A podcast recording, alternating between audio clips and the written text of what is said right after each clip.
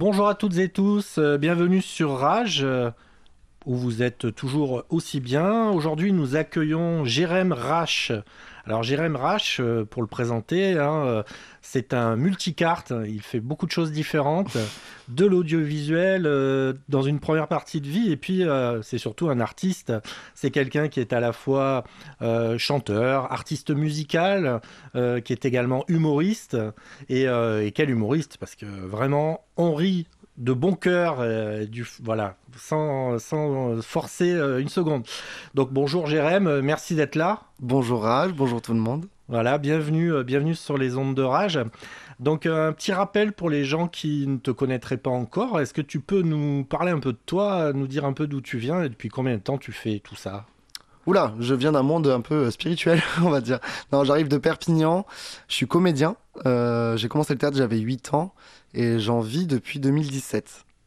D'accord, d'accord, d'accord.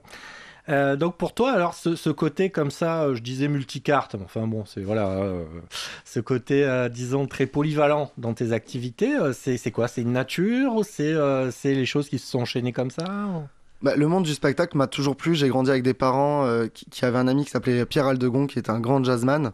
Et j'ai été baigné très rapidement dans, dans- dans l'univers euh, de, de l'art. Et euh, ça a été, euh, dès que j'ai commencé les cours de théâtre à 8 ans, pour moi, ça a été euh, une logique de vie où j'ai dit je veux faire ça de ma vie. Parents oblige, j'ai passé un bac général et derrière j'ai fait une école d'audiovisuel où je suis devenu régisseur général pour une boîte qui s'appelle Macam Productions et qui fait du clip vidéo. Donc j'ai eu la chance de bosser avec Fiori, Bruel, Natacha Saint-Pierre, Dombal, Cabrel. C'était dingue. Et c'est les patrons, donc Carole Mathieu Castelli et Thierry Imbert, avaient vécu du théâtre avant de monter leur boîte d'audiovisuel. Et m'ont proposé un CDI en me disant ne signe pas le CDI, on te fait une promesse d'embauche sur 4 ans, casse-toi et écris ton one-man show, il te faudra à peu près 4 ans pour voir si tu peux y arri- arriver à en vivre, fais-le, t'as 22 ans, si tu le fais pas maintenant, tu le feras jamais. Et du coup, je suis parti, j'ai fait, et effectivement, mais je suis assez content du résultat, on va pas se mentir. On est en 2000, euh, 2021, j'ai trois spectacles à mon actif. J'ai signé en production avec Brigitte Blanc, euh, la femme de Gérard Blanc, le chanteur du groupe Matin Circus. Euh, on a écrit un spectacle ensemble, on a fait un EP de chansons. Euh, elle m'a sorti de ma zone de confort parce que je faisais énormément de personnages avant. Maintenant, ben, je gerbe un petit peu mes tripes sur scène et je parle de ma vie. Donc, je suis plus dans un seul en scène où il y a entre humour et sensibilité. Et, c'est une belle évolution. On s'amuse beaucoup et, et c'est génial.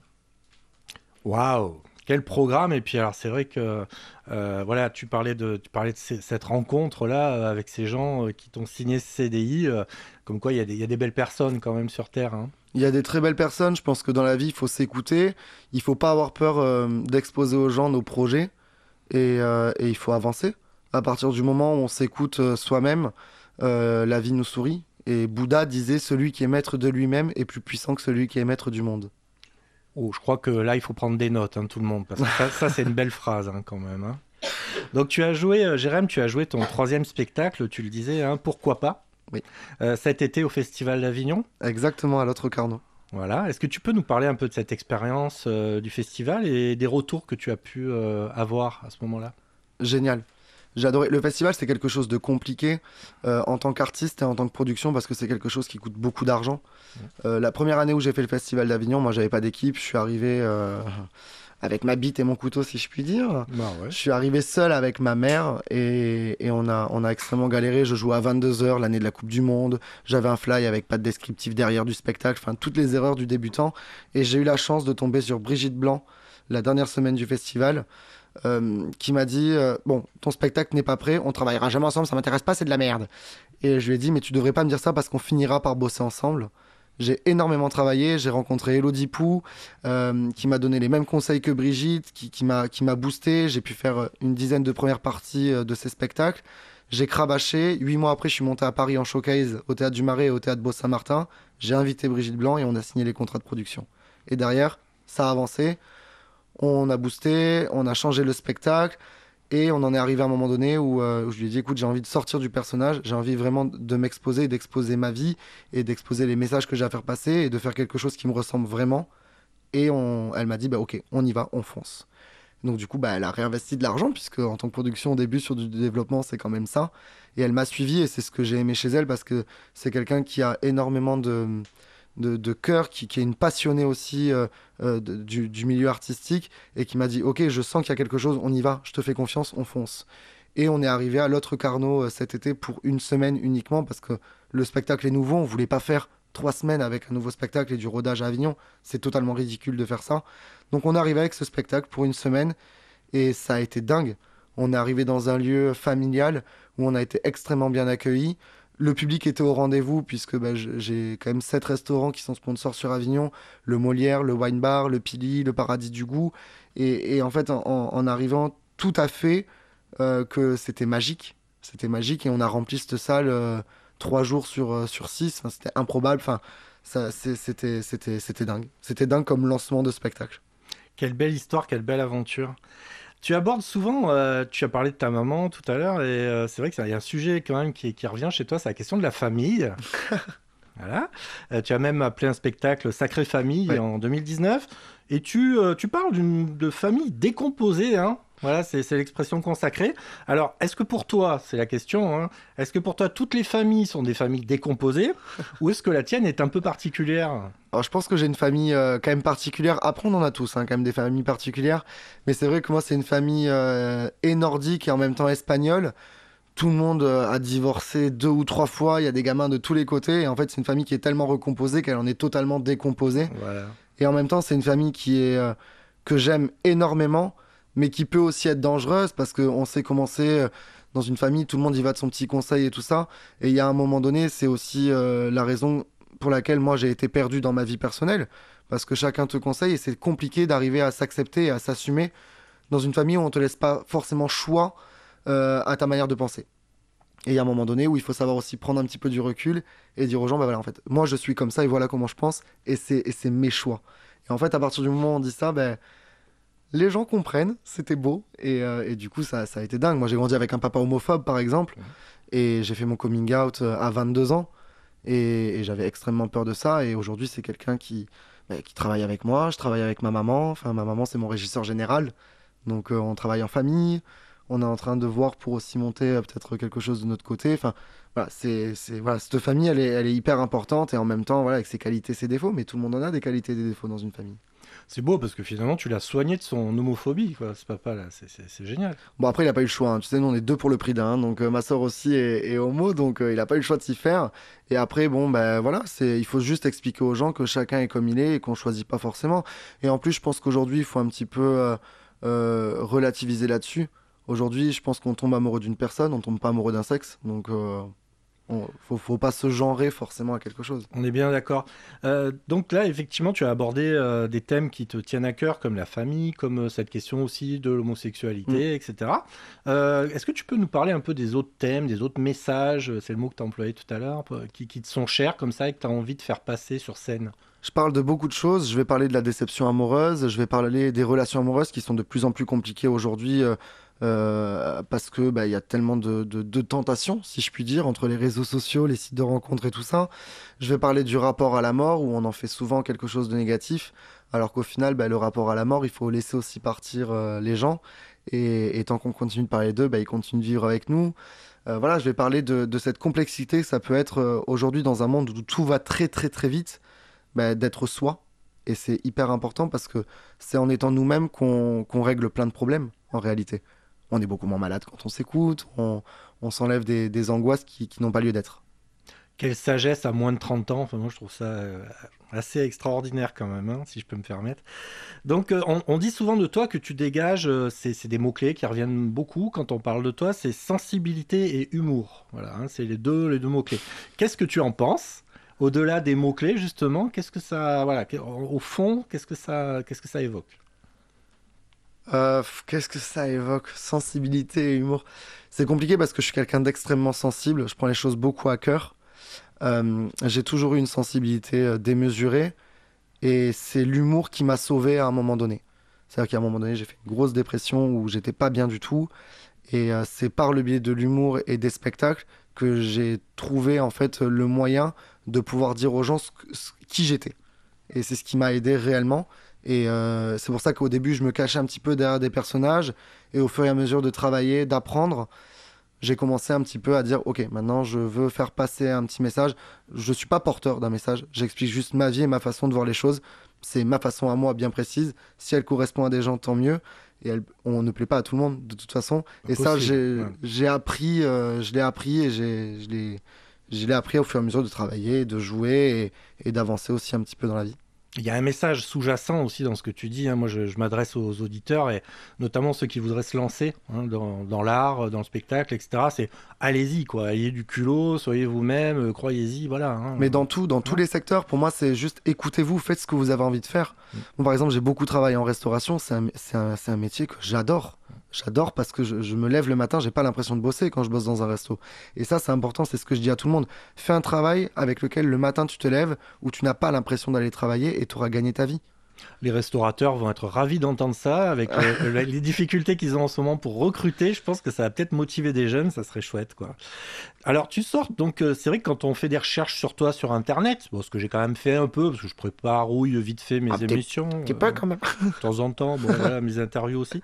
Euh, tu, tu, ressors comme artiste musical, hein, c'est le mot, le mot clé.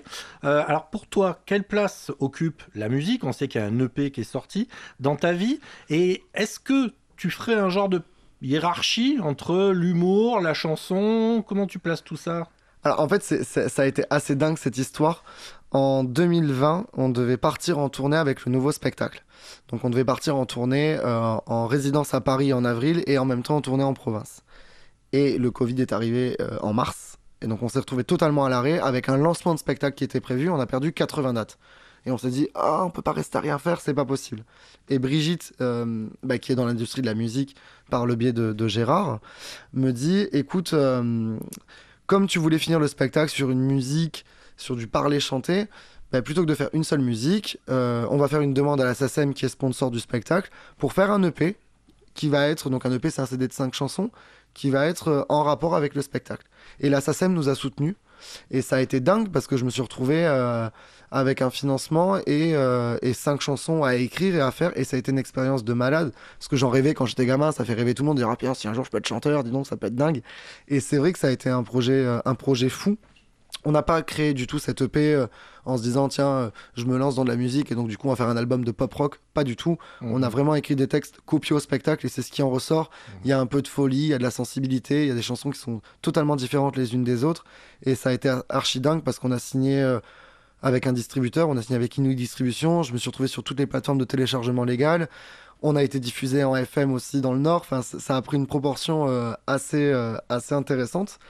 Euh, et, c'est vrai que bon, bah voilà, ce support, on le vend nous euh, à, la fin, euh, à la fin des spectacles. On essaye un petit peu aussi de, le faire passer en radio. Maintenant, on sait aussi comment ça fonctionne. On sait très bien que le spectacle, plus le spectacle va prendre de la valeur, plus le CD aussi va prendre de la valeur et les deux vont aller l'un avec l'autre. Ah oui, tout à fait. Aujourd'hui, dans le spectacle, on a une seule chanson qui est la chanson de fin du spectacle qui, qui, est sur l'EP aussi.